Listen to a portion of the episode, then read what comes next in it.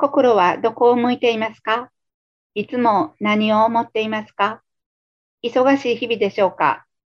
身も心もゆったりとのびのびとして瞑想をする時間がありますか？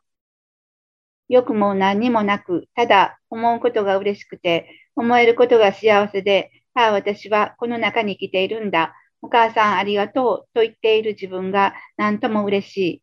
そんな時を過ごされていますか？自分が生まれてきた意味、ここに今肉を持っている意味、本当に心で分かっている自分なのだろうか答えはすでに出されていると思いますが、本当に心で出しているのでしょうか